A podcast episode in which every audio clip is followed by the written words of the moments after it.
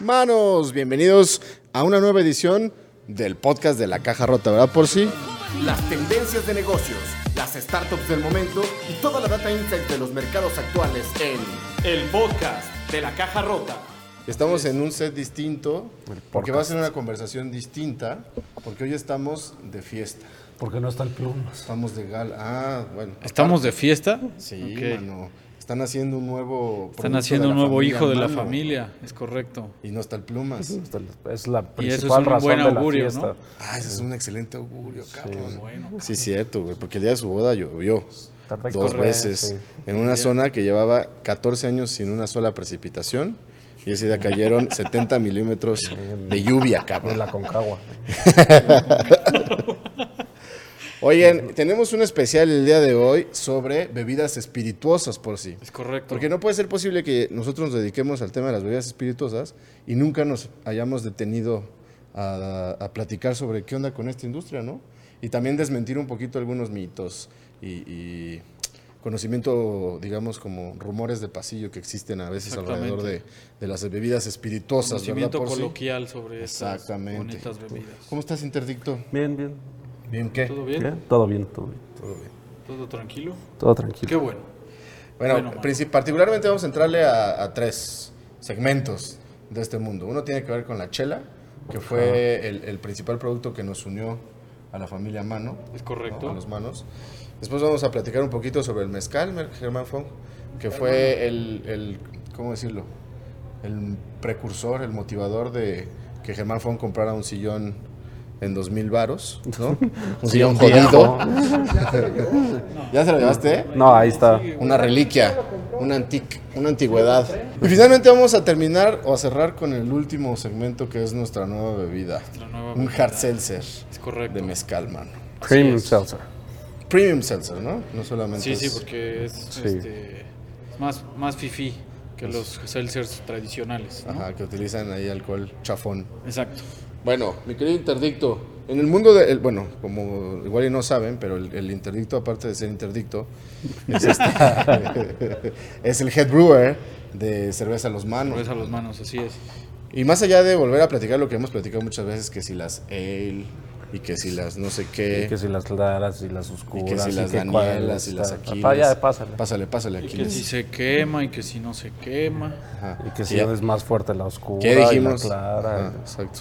Ya dijimos que no se quema con, con, Con el cambio de con temperatura. el cambio de temperatura, con el calor. Y además ya platicamos que hay. Pero quiero que más bien, Interdicto, nos platiques. El mundo de la cerveza, la gente nada más como que conoce en cuanto a tendencias o área de oportunidades como, ah, pues yo hago cerveza y vendo cerveza.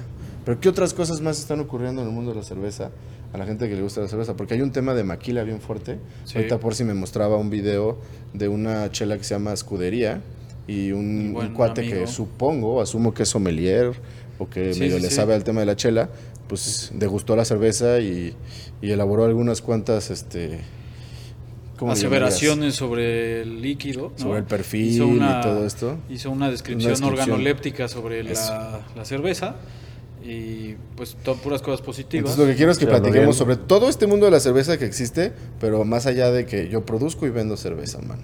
Cuéntenme, ¿qué está sucediendo en este mundo?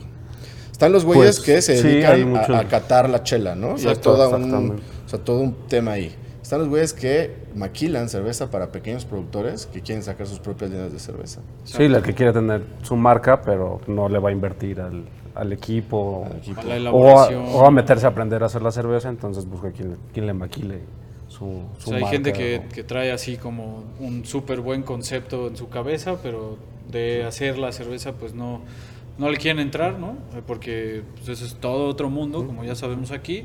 Entonces, eh, pues últimamente ha habido una, una demanda muy fuerte de maquila como para que tú llegues a un restaurante el que sea y digan, ah, mira, esta es la cerveza artesanal casa. de la casa, ¿no? Por ejemplo. Y no la Eh, hacen ellos o- precisamente. Exactamente. Y digo, eh, lo cual no está, no tiene nada de malo. No, para nada. Eh, pero es que todo esto tiene que ver, yo creo, con que cada vez la, la gente, hay, hay una cultura muy fuerte ahorita en México en cuanto a eh, consumir otro tipo de cerveza, ¿no?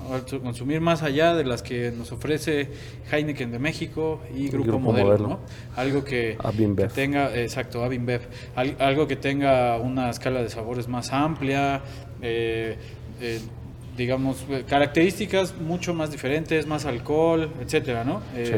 Obviamente, pues a un costo más alto, pero esto va dirigido como un a un consumidor que está consciente de que pues va a degustar el producto y no solamente se va a emborrachar con un producto. Porque es justamente, o sea, las bebidas espirituosas pues, obviamente tienen las dos, los dos componentes, ¿no? Por un lado tienen el elemento de, pues sí, de emborracharte, ponerte alegrón, lo que sea.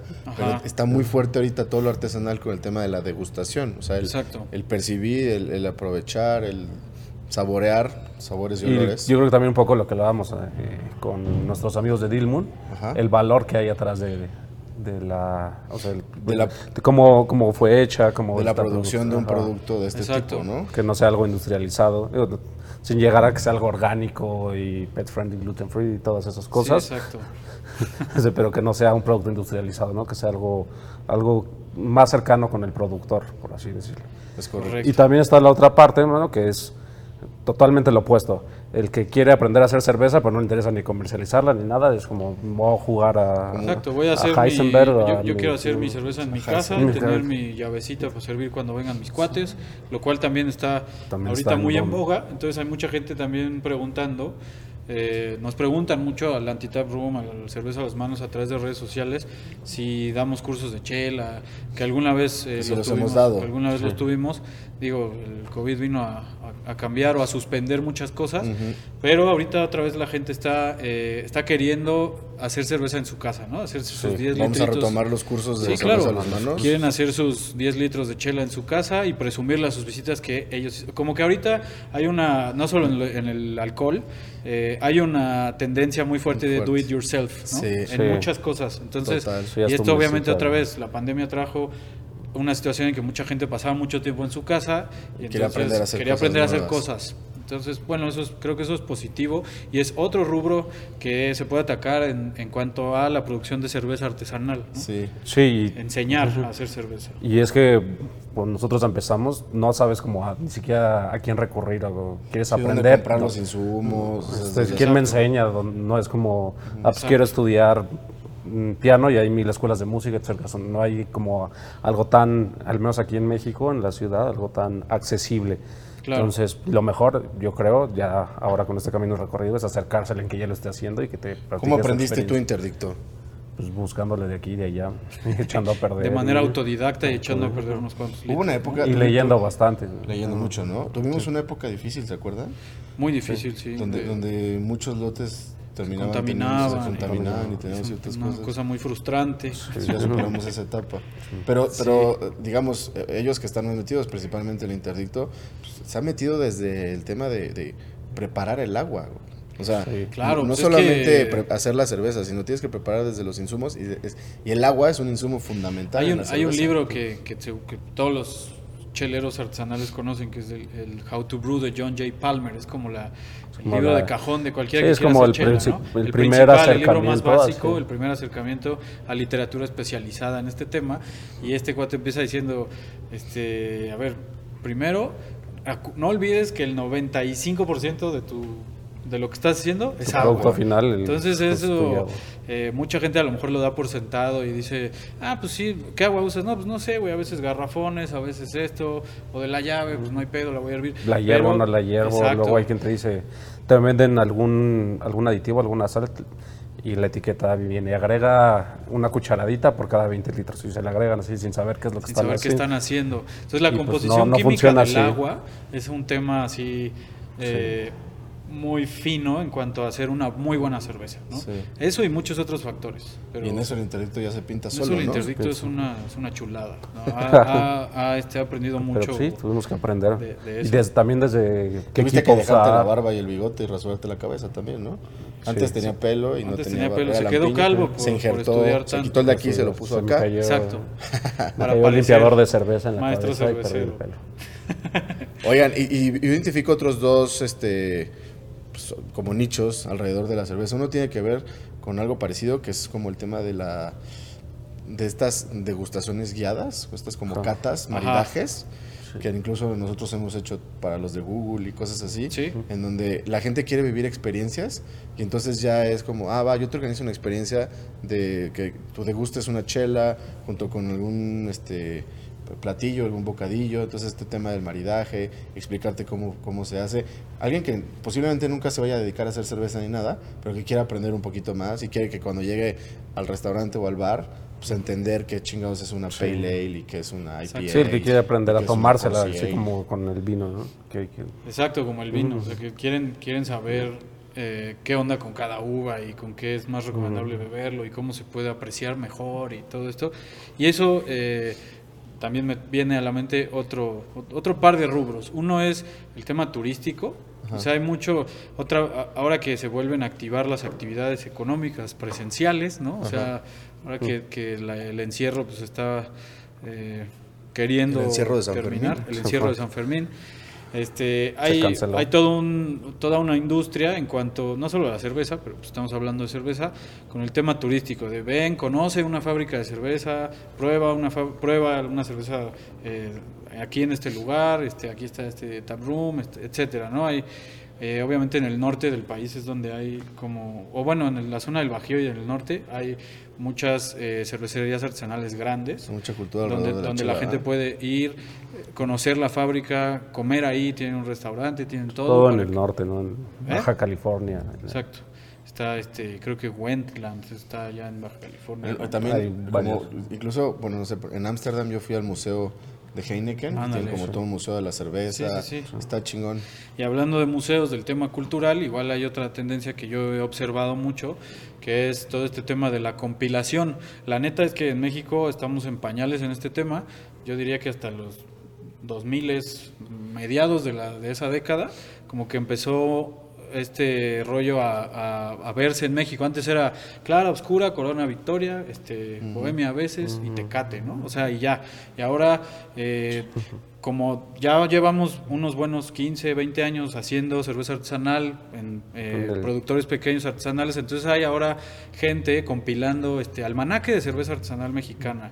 Y te escriben y te dicen, oye, productor de cerveza artesanal, yo estoy haciendo esta madre, este, si te gusta participar, si te interesaría participar con tu chela y salir en este compendio de cerveza artesanal mexicana, pues órale, éntrale y entonces en todo el tema de los museos y en tema de, pues, de También hay recopilar la periodismo cultura cervecera, especializado, hay periodismo especializado en la cerveza, Hay güeyes que hasta hacen podcast sobre cerveza. imagínate. También otra parte que sí es un poco venta, pero la eh, relativamente nuevo también en México, la cuestión de las ferias. Ah, son muy bonitas. La de la fortuna. Uy, una chulada. La feria de San Miguel, ¿no? ¿no? Las- sí. La feria de San Marcos. No, las ferias de cerveza, pues, la más, Ah, sí. Eh, la más Beer popular Fest, es la Cerveza México, pues, que se convierte en una fiestota, pero pues, es donde la gente va nada más a consumir cerveza.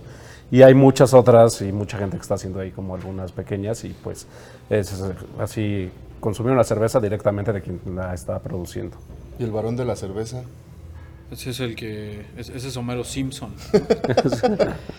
este. Pues así con la cerveza. Ya nada más como por último, no sé si alguien quiere decir algo más, pero igual, ahorita que vamos a hablar obviamente de, de este nuevo hijo, pero eh, hay igual otra tendencia súper popular de enlatar la cerveza, ¿no? Eh, Se Ah. tiene la hay mucha gente este, purista, por no decir mamona, que no, yo quiero botella y yo quiero bla, bla, bla. Pero hay toda una moda que obviamente nosotros importamos mucho cosas o modas de Estados Unidos, del, Sí. del craft brewing de Estados Unidos. Sí, estamos muy Entonces ahorita hay una súper eh, tendencia de enlatar la cerveza, ¿no? También eh, sobre, yo se lo atribuyo a que antes, pues el, eh, desgraciadamente en México tenemos un pinche duopolio de cerveza, entonces esos güeyes tienen todo el insumo, pero ha- se, ha, se ha hecho llegar el insumo a los pequeños productores. Eh, precisamente la lata y el equipo para enlatar. Entonces hay muchas cervecerías ahorita que están con todo este boom y todo este eh, apuro por, por enlatar su producto. Y eh, vamos a, desmentir aquí un mito que mucha gente trae. O sea, la cerveza en donde venga envasada no, no afecta nada. O sea, si viene en una botella transparente, pues ya hemos hablado de que se puede quemar por los rayos, por la radiación UV. Pero si ven un día una cerveza en lata y se les antoja, pruébenla, no hay pedo, no vas a ver diferente, ni es de menor calidad, ni es de- ni deja de ser artesanal, ni deja de estar buenísima porque está enlatada, ¿no? De hecho, se conserva mejor. de hecho se Sí, conserva ahí mucho sí no sí bloquea totalmente luz. la luz y es su totalmente transportación es mucho más fácil, este, no se daña el empaque, no se rompe, es- puede ser que se abolle y se te cae, pero es más difícil que pase y este, es más barato, ¿no? Entonces ahí está esta tendencia de...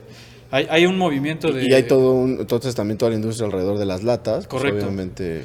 Sí, de hecho este, este portal de, de- de chelas, así, bueno, de alcohol que se llama Periodismo desde la Barra, trae así ahorita como un hashtag muy con mucha muchos views y así que dice we, eh, México we can o algo así. Ah, we can. Nosotros enlatamos también, Ajá. ¿no? Y es como el juego de palabras de nosotros podemos. Sí. Entonces, bueno, ahí está el mundo de la chela. Sí, mano, para que vean que hay muchas cosas alrededor de lo que platicamos alguna vez, ¿no? Esta analogía con el tema del Gold Rush. Ajá. Toda la gente va por el gold y hay un montón de elementos que se necesitan para poder conseguir el oro, ¿no? Entonces, igual en la chela, o sea, igual es un mundo que nos gusta, igual es un- ya son, hay muchos competidores, digo, no, no, eso no quita que uno pueda entrarle también, pero hay un montón de cosas alrededor del- de la chela que se pueden estar haciendo para facilitar el ecosistema, ¿no? Exactamente. Exactamente. Y Así es. de la chela por sí nace el segundo hijo de la familia Mano, que es el mezcal. Exacto. Por, gracias a que empezamos a exportar cerveza a California, entonces, este, y teníamos una cerveza, tenemos una Tenemos cerveza, una cerveza que, que tiene tiene un toque twist de de mezcal. mezcal, ¿no? Sí. Entonces, este, dijimos, bueno, pues a ver, A más B más C igual a D. Y de pronto esa D era, pues hay que hacer mezcal también. Exacto. Entonces nos metimos a otro mundo que también es, es todo un mundo y, y que además tiene un, digamos, en la cerveza, pues en cuanto a regulaciones es un poquito más laxo porque son bebidas con poca graduación alcohólica, pero ya en el mundo de los destilados como tal, pues ahí sí te enfrentas a pues consejos reguladores del mezcal, Sí, de los destilados y de las denominaciones de origen. ¿no? denominación de origen. O sea, el mezcal tiene el tema de la denominación de origen, aparte de, ¿no? Exacto. Este, pero igual, de nuevo, más allá de, de explicar qué es el mezcal, que mucha gente lo conoce y eso, este, vamos a, a- a- a desmentir un poquito la diferencia. En Estados Unidos, la gente piensa que el mezcal es un tequila, Exacto. es un tipo de tequila, Exacto. ¿no? Entonces, igual a la gente, si tú le preguntas en la calle, oye, ¿tú sabes cuál es la diferencia entre mezcal y tequila? Posiblemente no vayan a podértelo ejemplificar o, sea, o- o explicar. Vamos a Exacto. platicarlos cuál es la diferencia. Sí, pues. digo, y ¿cuál la- la la- digo antes de pasar eso, las, las marcas, o sea, yo lo que he observado en el mercado así, en el día a día de tocar puertas y vender mezcal allá, El gabacho. es eh, que obviamente hay marcas que en vez de, de querer llevar la cultura mezcalera, así como, como enseñar al público consumidor qué onda con el mezcal, Ajá. más bien prefieren parecer un tequila. Entonces hay muchísimas marcas que traen como si fueran tequila, traen un blanco, reposado y añejo. Entonces tú llegas a vender un mezcal y te dicen, ah, este es blanco, ¿no? Y, y, y justo eso, esa es otra cosa que estaría chingón desmentir aquí. O sea, un- el mezcal más apreciado no está añejado. O sea, Sí. ¿por qué? Porque agarra notas de, de madera y de chingadera y media que, que no está mal, pero eso es, eso es, eh, eso es muy eh, inherente al tequila. El mezcal eh, mucha gente, incluso gente, eh, bartenders allá en Estados Unidos, me, dijeron, no, es que eh, estoy de acuerdo contigo, esta planta ya se, ya se añejó 15 años, ¿no? Y entonces va a tener eh, otro tipo de, de sabores y otras notas muy interesantes que le quitas y la guardas en una barrica. Por- Entonces, hay marcas que pues han sucumbido a este pedo de que está tan metido el Sí. tequila en el público, en el consumidor gringo y en el consumidor de, en realidad en México, Estados Unidos y varios países de Latinoamérica, entonces dicen, ah, pues en vez de querer llevar así espadín, este, tobalás, este, tobasiches, madrecuiches, lo que sea, y explicar qué, qué pedo con esto, entonces pues vamos a parecer tequila. Entonces esto yo he observado que pasa mucho allá. Hay Sí. muchas marcas que traen blanco, Incluso reposado, añejo. nosotros en- en- estamos en un restaurante en Miami muy chingón que se llama Tairona y estamos en la carta dentro de los tequilas. Sí, o sea, claro. dice tequilas y un tequila es tequila mezcal mano, güey. O sea, digo, bueno. También, digo, se trata como de impulsar, obviamente, la Sí, cultura sí, del mezcal y comunicar, pero también a veces dices, bueno, ya, o sea, si te toca jugar a ese juego, pues que la gente que la gente lo entienda, ¿no? Pero bueno, eh, como dices ahorita bien, por si el mezcal, o sea, la composición, el perfil, digamos, organoléptico del mezcal, está muchísimo, muy compuesto por los insumos y por el proceso. Claro. entonces no necesitas agregar, o, o más bien si tú agregas sabores posteriores al proceso, pues le estás dando en su madre a los sabores que, en los que ya viene el o producto, sea, ¿no? sí, sí, sí. Que, que son muy, o sea, que son muy diversos, que son muy complejos y muy ricos, muy variados, muy diversos. Este, y eso viene justamente porque el proceso de elaboración del mezcal es distinto al del tequila y porque la- los insumos para elaborar mezcal son muchísimo más vastos, más diversos que los del tequila. Entonces, básicamente, eh, la diferenciación eh, recae en que el tequila se hace con agave tequilana, agave azul, Sí. Agave azul tequilana Weber. sí. agave azul tequilana Weber. Porque, o sea, sí tienen muchas similitudes el tequila Sí. y el mezcal. O Sí, sea, claro. son, son primos muy cercanos. culturalmente, Hermanos, Sí, digamos que el tequila podría ser un tipo de mezcal muy específico. De hecho, Sí. el Eh, tequila eh, es un tipo de mezcal, ¿no? El mezcal no es un tequila, pero el tequila, tequila es un mezcal. decir que es un mezcal. Exacto. Pero bueno, entonces se hace con un solo tipo de agave. El proceso de elaboración también tiene una diferenciación primordial, que es la fermentación de tequila se hace con el puro jugo y la fermentación del mezcal se hace como con un licuado con toda la materia orgánica. Sí. Esto le brinda un perfil de sabores Y y, en la cocción.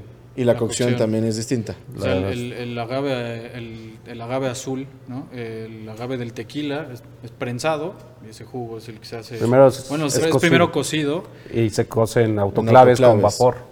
Exacto. Sería un proceso O sea, no se- no- industrial. no es Por eso no tienen absolutamente nada de ahumado un tequila. Exacto, no es una cocción en un horno de pozo. de pozo. Y por eso el mezcal tiene algo de ahumado, porque realmente se hace un hoyo en la tierra, se quema madera, se calientan piedras, y entonces el resultado de esta combustión de la madera agrega ciertos tonos Sí, de, llega hasta el de- producto de ahumado. final, ¿no? Y Que el tequila originalmente se hacía así. Se hizo tan popular que creció tanto la demanda que ya no era rentable, no era viable y se empezó a hacer el tequila como se hace ahora en, en cocción con vapor y ya es lo que se acostumbra ahora. Entonces el proceso está No muy estandarizado y el producto es muy similar. Entonces, ¿de qué forma lo diferencian? Al momento de, ok, entonces hago un añejo o hago un, un reposado Sí. y eso le da las notas de la madera que, nosotros, que tiene. Sí, Y lo los voy a suaviza un reposar poco. en tal barrica, en tal... Y, y obviamente pues también hay un hay todo un juego que se puede hacer como con los vinos, ¿no? Bueno, con los vinos no, o sea, con como en qué lo voy a reposar, ¿no? ¿Cuánto tiempo lo voy a reposar? ¿Cuánto tiempo? ¿En qué? eh, ¿Qué se hizo en esa barrica antes? Porque no siempre son barricas nuevas, Sí. ¿no? Como en el vino, que tienen que ser barricas, a lo mejor usarse cinco veces y ya. Pero luego, ¿qué pasa con esas barricas? Pues que las usa alguien más. Para Entonces tequila. puede ser que se usen para tequila, o puede ser que... Este, barricas de usen-. Whisky. Ajá, sí, sí. El tostado de la madera, el to- Exacto. porque no está la madera así nada más, se, se quema Exacto. por dentro. Sí, sí, sí. Entonces, este... Y, y- pero una parte fundamental, que además es lo que platicábamos este, con Efraín, ¿te acuerdas? Sí. O sea, el, el mezcal se fermenta toda, o sea, la materia orgánica del agave, de la piña, sí. Bagazo, junto sí. con el jugo. Sí. Y en el tequila se fermenta solamente el jugo, digamos. Entonces eso le da muchísimo, un perfil muchísimo más cabrón. Ahora, piensen que es, el tequila se hace con un solo agave y el mezcal se hace con puta, un, un sinfín de agaves distintos. Y luego piensa que los puedes mezclar y puedes tener lo que le llaman en, en el- los whiskies un blend, que sería un ensamble Un en el mezcal. Y entonces tienes este... Que en los whiskies un blend es, no, está, no está tan No está chido tan como chido, un sí, single un malt. single malt y es más chido. Es más chido un blend, ¿no? Y entonces tienes un juego en donde puedes combinar, así la pinche combinatoria está cabrona, güey.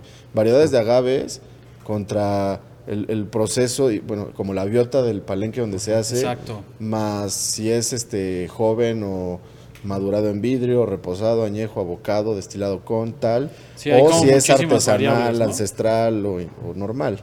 Entonces hay un juego grandísimo que por eso también tiene todo este mundo de como del coleccionista y todo este rollo, Exacto. ¿no? Pero sí nos hemos enfrentado a que, si de por sí en México apenas está agarrando auge, que ahorita está agarrando mucho auge el mezcal, eh, en Estados Unidos la gente lo sigue percibiendo como un tipo de tequila. Sí. Ahora y esperan que traiga un gusano o una lacrana allá adentro. Ah, sí, No, también. Dice, este es el del gusano. No. sí, como que esas cosas medio exóticas se ponen de moda de pronto, ¿no? Exacto. Pero sí, no, no, eso del gusano es una... Pues sí, digo. A alguien ¿no? se le ocurrió echarle un gusano Y ya se hizo muy popular.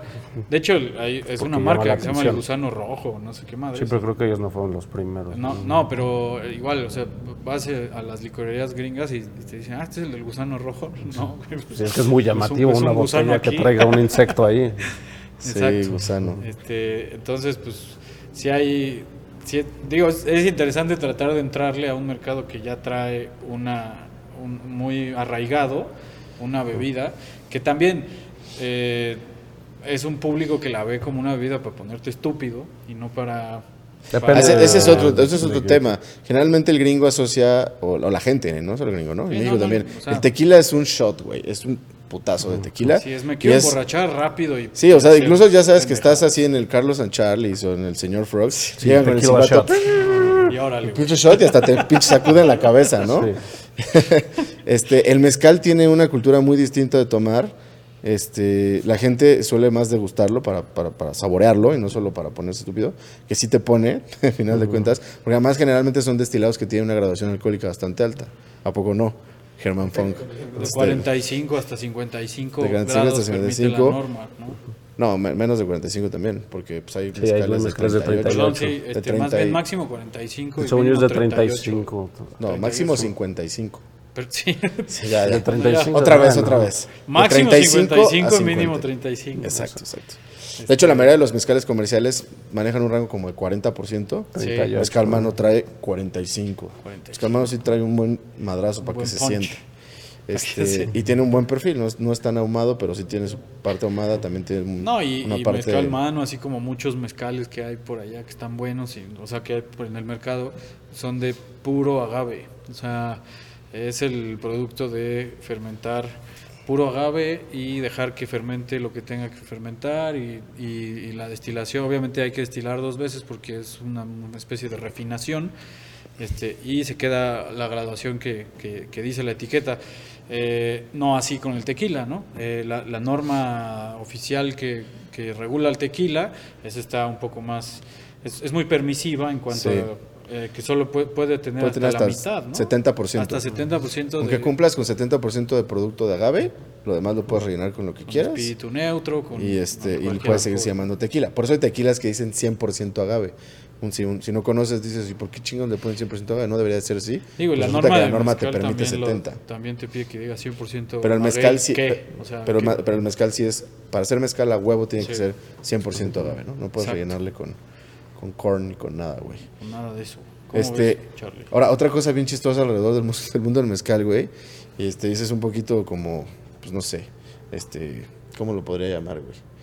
Catarsis o, o burla o crítica o broma.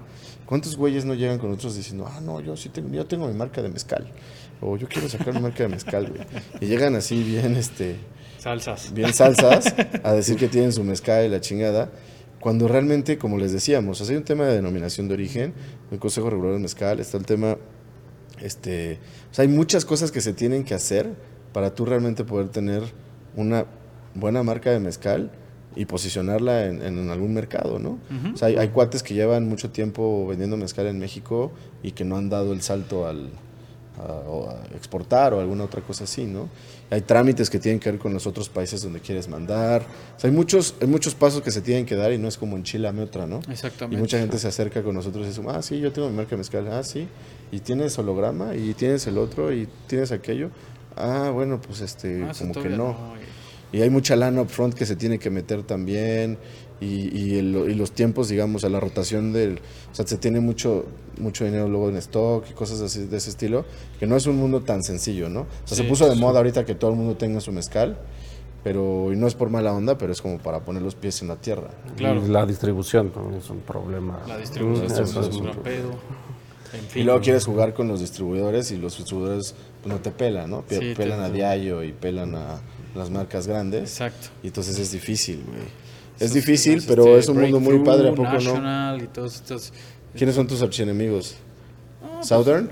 Southern Blazers, nada, no es cierto. si están escuchando, ah, denusita, no, no es cierto. Eh, otra vez es como, obviamente hay muchos, muchos, muchos distribuidores, pero hay tres que mandan, ¿no? Que en traen- Estados Unidos. Sí, en Estados Unidos. Este, porque también esa es otra. eh, ir a un lugar donde la legislación es completamente distinta es, es, este, es, es todo, un, todo un tema, ¿no? Es, eh, el, el sistema de, de distribución, el sistema de venta de alcohol gringo es bastante complejo. Muy distinto a México. Eh, aquí el pedo es que los impuestos son una mamada, pero allá es, es el, three- el three-tier system, el sistema de tres capas, donde pues como que en pro de evitar el monopolio, tú solo puedes ser este retailer o distribuidor o manufacturador, ¿no? Entonces, eh, en todo este pedo, pues luego puedes llegar a, a- Pero a es como irónico, barreras, ¿no? paradójico, ¿no? O sea, tratan de evitar el monopolio y generan un Y monopolio. hay monopolios, Porque si tú eres claro. un manufacturer, o sea, tú eres un productor y le quieres vender a un distribuidor y el distribuidor no quiere jugar contigo, pues te la pelaste. Y él tiene el monopolio y el distribuidor decide a quién le vende y a quién no. A quién digo, otra vez, no. hay, hay, hay muchos distribuidores. Afortunadamente nosotros hemos llegado a dar con distribuidores muy accesibles. Y aprovechamos para mandarle un saludo al buen Polo, al ¿no? buen Polo Gutiérrez y, y. Mercury Imports. Este, pero hay otra vez los tres que te pueden llevar a, a- a así como que A tu pinche ligas. marca esté en todo el país son como pinches divas, güey. Son O sea, National. National, Breakthrough y Southern Glazers. Entonces, este, no sean mamones. Watson Manuel sí, ¿no? WhatsApp Manuel el sí está rompiendo madres ahí en Florida. En Muy fin. bien. Muy bien, por si. Y entonces, derivado de todo este rollo del mezcal, ¿cómo vamos de tiempo fondo? Vamos bien. ¿Cuánto tiempo va, güey? Media hora. Está bien. Ah, va bien. Y entonces, derivado de este rollo del mezcal, de pronto, ¿cómo me enteré? Ah, pues por, por Chris, por Chris Reyes. Ah, Ajá, sí. Nuestro buen amigo Chris El buen Reyes Chris de Nueva. York. Este, lo invitamos a venir acá a que conociera la producción de mezcal y todo ese rollo. Y cuando estábamos platicando con él, nos dijo, ¿saben? El- la bebida más vendida, no sé por qué estamos hablando de eso, pero Ajá. eso fue 2019. 19, sí, noviembre. Nos dijo, 2019. la bebida más vendida en Nueva York en el verano del 2019 fue White Claw. Y yo, ah, cabrón. ¿Qué es eso? Como nosotros no somos regios, pues no sabíamos qué chingados es el White Claw. Que se inventó en Monterrey esa madre, ¿no? Igual que el Buen Fin. Todo. No, es que esos güeyes se cruzan para comprar sus, sus sixes o sus 12 Sí, pack sí, de sí, White sí, Claw. Este, y pues resulta que, que fue como el primer hard seltzer que se puso de super moda. La bebida más instagrameada. La bebida más instagrameada, la bebida más vendida durante el verano en Nueva York. Y de pronto entonces todos voltearon a ver y dijeron, ¿qué está sucediendo en ese está el ámbito? pan. Y Corona, este... o sea, Amstel, Amstel, todo el mundo está volteando... Light. Topo Chico. Topo Chico, Topo Amstel. Chico, ojo de tigre. Todo el mundo volteó y dijo, ahí hay algo. ¿Y por qué, mano? ¿Y por qué, por qué está muy interesante este mundo de- del hard seltzer? Si se fijan, es chistoso y no quiero, no, no es, no es un juicio de mi parte, pero sí es una estadística. Sí. O sea, la chela es muy, o sea, es un tema muy de hombres. Muy varonil. Este, y, y de, y es un, es un tema poco fit. Sí, de, de- de la panza y la chingada, ¿no? Exacto. Y de pronto surge esta necesidad, este nuevo grupo de consumidores que quieren pasársela bien, que quieren echar relajo, pero quieren comer, o con- consumir cosas con menos calorías, como más light, más ligeras, no light porque son productos light, sino como más ligeras. Sí. Y también muy enfocado hacia las mujeres que quieren probar algo pues, que no sabe tan fuerte y que sabe rico y todo este rollo. Y entonces, eso, digamos, se juntan, como dicen, el hambre con... Y yo creo que, algo, comer. que es algo nuevo también. ¿no? Claro, Eso, o sea, más la- que, más que los primeros, los hard seltzers, era, se aprovechaba, digamos, el, el, pues el grano, ¿no? Que es el, el azúcar que quedaba de los, de los granos de cebada, se Ah, utilizaban para producir cerveza. Entonces era como, ya era desperdicio que se podía reutilizar un poco para poder Exacto. producir este espíritu neutro o este alcohol etílico Sí. que le ponen a esas, a esas latas.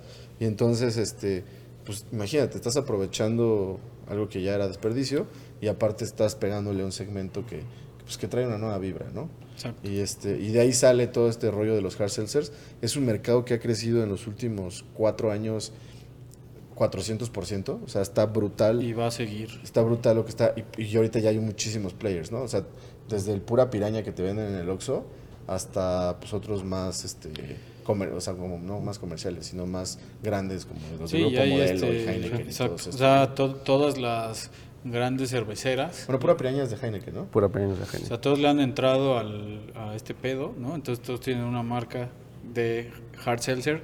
Que digo, hard seltzer es porque trae alcohol, ¿no? O sea, Seltzer es. seltzer es una madre espum- este, gasificada, ¿no? Ajá, Seltzer, el origen es de una región en Alemania donde el agua era carbonatada naturalmente. Entonces, Seltzer era el agua de Seltz. Por Ah, eso vale, Alka vale, Seltzer es, también Ah, tiene. de. Entonces, un Seltzer es, es, es, ajá, alguna bebida, agua burbujeante. Exacto. Agua burbujeante. Y ya hard es porque tiene Y hard es porque tiene el rudo, güey. Y obviamente trae algún saborizante y bien va dirigido como a todo este pues iba a decir nicho, pero no es un nicho, más bien a toda esta tendencia de la gente que quiere alimentarse sanamente y no chingarse 300 calorías en una lata de cerveza stout, ¿no? Por ejemplo. Sí. Entonces, esta, estas madres están saliendo como que eh, se presentan como algo fit, como algo, este, Y alternativo. Al- algo dices, diferente. Algo ¿no? diferente. Porque yo creo que mucha gente que consume el- los seltzer no lo, pi- no lo hace pensando en lo fit, sino también en que es algo nuevo. O sea, la, la cerveza ha estado, es una de las bebidas más nuevo antiguas. y que no es tan humanidad. agresivo al paladar. Sí, es algo que te puedes Bajita tomar. la varios. mano, o sea, digo, a nosotros nos gusta la cerveza, pero hay mucha gente que, puta, y las cervezas todavía artesanales o así, Sí, son sí. muy fuertes, güey. sí, llegan a, a cansar a lo mejor y uno dice, ay, ya, ya no quiero Y pues aquí cuando cerveza. en México, el- si querías ir de fiesta, ahora tomarte una cerveza o comprarte tu botella y mezclarla con refrescos. Entonces, o una cubaraima o un jarrito, no, jarrito no, cabrito mix o no mix, esas madres, güey. New mix. que al final era lo mismo, lo que Exacto. preparabas con refresco, pero ya, ya venía mezclado. El perro, el perro se compraba su new mix de dos litros y para, como pues para antes de entrar a la fiesta, güey, Se lo- en su carro, así se mamaba pinche mix No mames. de dos litros para ya entrar a la fiesta, pedió pedo y ya no gastar tanto adentro, güey. Digo, esa, esa, esa industria de los RTDs o de los Ah, ready, ready to to drink, drink. eh, las bebidas listas para tomarse, alcohólicas, eh, obviamente ya lleva mucho tiempo, pero no eran tan populares por alguna razón, ¿no? Y es lo que dice Charlie un poco, que este es un tema de, de que es algo nuevo Novedoso. y de que es algo mainstream y es algo alternativo. Es algo que te puedes tomar mucho. que te puedes tomar varios y, y a lo mejor no te emborrachas tanto o no ajá. consumiste tantas calorías. Porque había muchos RTDs antes. O sea, estaba el, el New Mix, como dices, el, el Baraima, Los el, el Cubaraima, los Caribe sí. Coolers, los... Este, sí. este, Es Viñarreal, güey. Pero pues este es como todo un nuevo, Es un eh, nuevo concepto. un nuevo concepto y es un fenómeno interesante porque de verdad está en todos lados, ¿no? Y si, como dices, si las, si los grandes jugadores de este mercado están metiéndole a eso, pues es que ahí está el pan. Ahora, nosotros vimos una era de oportunidad, que además de que nos gusta del mundito, este, la mayoría de los hard seltzers se hacen con esto, ¿no? con alcohol etílico básico, de Ajá. cualquier fermentado, o con, o que le llaman igual espíritu neutro. Este, pero hay pocos, por eso nuestro es un premium, que se hacen con algún muy buen producto. O sea, generalmente son malos alcoholes o alcoholes básicos. Alcohol. Alcohol, alcohol, alcohol. En cambio, nosotros estamos lanzando un primer hard seltzer, que es un premium seltzer, pero con mezcal de buena calidad, ¿no? El mismo mezcal que te encontrarías en una botella de mezcal mano, Sí, pero mezcal preparado, está- Preparado. preparado en un hard seltzer sabor naranja. Correcto. Muy asociado al tema de que a la gente le gusta degustar el mezcal Con una rodaja con de una naranja. rodaja de naranja y con chile, chiltepín. Nada, chiltepín no. Con sal de gusano. Con Sal sal de gusano. ¿no? Este, no, pero si quieres te damos. y entonces es, así, nace, pásame una de esas botellitas, mano, que me siento aquí, este, botellitas, latitas, Que yo tengo aquí mi encerrado, para platicarle a la gente. Este, tenemos dos versiones, porque justamente ahorita estamos testeando el producto. Exacto. Este, estamos haciendo nuestra tarea como debe de ser. Ah, tenemos una versión endulzada y una sin endulzar, justamente para que vean. Las dos están buenísimos. La verdad es que está muy, muy fresco, mm, ligero, pero sí sabe rico. Tiene todo el perfil del mezcal, que eso le agrega muchísimo sabor. Porque ya no, más, ya no solamente te estás tomando un Clyde con alcohol. O sea, no es una agua loca, güey. Es, es de verdad, tienes el perfil del mezcal, eh, las notas de naranja, las notas de, de todo el mezcal, y pues obviamente la burbuja en boca que es muy refrescante. Y Exacto. Incluso el agua mineral se, se utiliza en muchos casos para limpiar la boca cuando vas a degustar entre platillo y Diferentes platillos, exacto. o bebidas. Entonces, este, pues vamos a estar testeando en algunos sitios importantes Claro que de sí. la Ciudad de México. Puede ser que si dan una vuelta por la ostra van a poder encontrar una de estas bebidas. Si, si nos contactan a través de nuestro, de nuestro Nuestras cuate. Edgar, ¿no? Que, que está dándole duro ahí en la zona de la Condesa y la Roma. Correcto. Vamos a tener delivery también por allá, este, a través de Mexa. Vamos a estar pronto en el sur de Estados Unidos, ¿no? en la zona de, de Texas. Houston. Este, También se va a estar moviendo por allá. Vamos a tener que hacer unas cajitas bonitas de 12 pack. Exactamente. Tendremos que hacerlas, sí. Que es el cerebro detrás de la imagen de, de todo lo que hacemos en el grupo Los Manos. Correcto. Esta bonita etiqueta que pueden ver por acá. Este, que se antoja, ¿no? Se antoja probar. Mira nada más este pegado que hizo el jefe Chirpa, quedó chulo. Así con, con muchas Con bombitas, burbujas. Con burbujas. Este, exacto, y ese es, digamos, eso que, eso que tiene aquí en la mano el buen Pepito. ¿Quieres probarlo, mano? Pero probamos uno con azúcar. Uno con azúcar. ¿Va? Tenemos Va. la versión sin azúcar y la versión con azúcar. Y ese azúcar no es cualquier azúcar. No. No, es Lo cualquier probamos porquería directo de de la lata, nosotros en un ¿Directo de la lata o, o que nos traiga un vaso el jefe Chirpa? ¡Jefe Chirpa! ¡Jefe Chirpa! ¿Dónde está el jefe Chirpa? Ya se desapareció. Se lo robaron. Yo voy, güey. Les decía, manos, ¿qué tiene esta deliciosa bebida? Tiene mezcal mano, tiene agua carbonatada con sus diferentes sales y su sal le, y su sal le da sabor. Este, tiene saborizante natural, no utilizamos nada de cosas este, procesadas, saborizante natural naranja y tiene Y ya. Mucho esfuerzo, Mucho mucha esfuerzo, dedicación, mucha ilusión. ¿A poco no? Porque eso sí. Harta. Vamos a probarlo. Mi querido interdicto. No, hombre, escuchen este burbujeo. ¿Viste? Cabrón, güey. A ver, interdicto. Claro que suena, güey. Hazme el chingado favor. Sí, buen burbujeo. ¿Se percibe en nariz por sí? Se siente bastante el, el- el aroma ese de mezcal, pero A ver. yo creo que también podría ser Ya una estoy- buena introducción. vacunado. Huele cañón al zumo de naranja, mano. Huele a naranja y a mezcal. Por ejemplo, hay gente que no le gusta el mezcal porque se le hace muy fuerte. Toma, Está buenísimo, güey. Podemos hacer un podría una- zumo de pepino, güey. ¿Quieren probarlo, manos? pásenle, pásenle. Pruébalo, Zumo de pepino, güey. Zumo sí. de pepino. Es muy fresco, güey. Ajá. ¿Qué opinas, Lalo, el mimo? Suavecito, pero Asco. con gran sabor, ¿eh? Eso. ¿Tú, Drunk? Suave, Drunk es como... como Frío sabe mejor. Va a tomarse uno y se le va a transformar así. Se va a vomitar en un sillón, güey. Exacto. Y lo va a comprar. Barney Ah, sí, Gómez. sí. No, este no fue el vomitado. Vomitado fue aquel. Pongo. Sí, fueron los dos. Ah, sí, cierto. Además te dejaste las patillas, ya me di cuenta, güey. Patilla ¿Ya, no? insurgente. Insurgente, sí. Insurgente Sur. Ajá, sí, córtate las patillas. ¿Cómo se llamaba? Mattingly. Mattingly. Joe Mattingly. Córtese las patillas, que se corta las patillas, Matt. Sí, Sí. Bien Mire, señor bien Burns, no se... distinto, güey. ¿Te gustó o no te gustó, Daniel? Fumado. Ah, bueno, son 10 baros. Por el, por el sorbo. Sabores profundos. Cuerpo ligero. No, pero además, a- además de eso, entonces, son puros ingredientes naturales.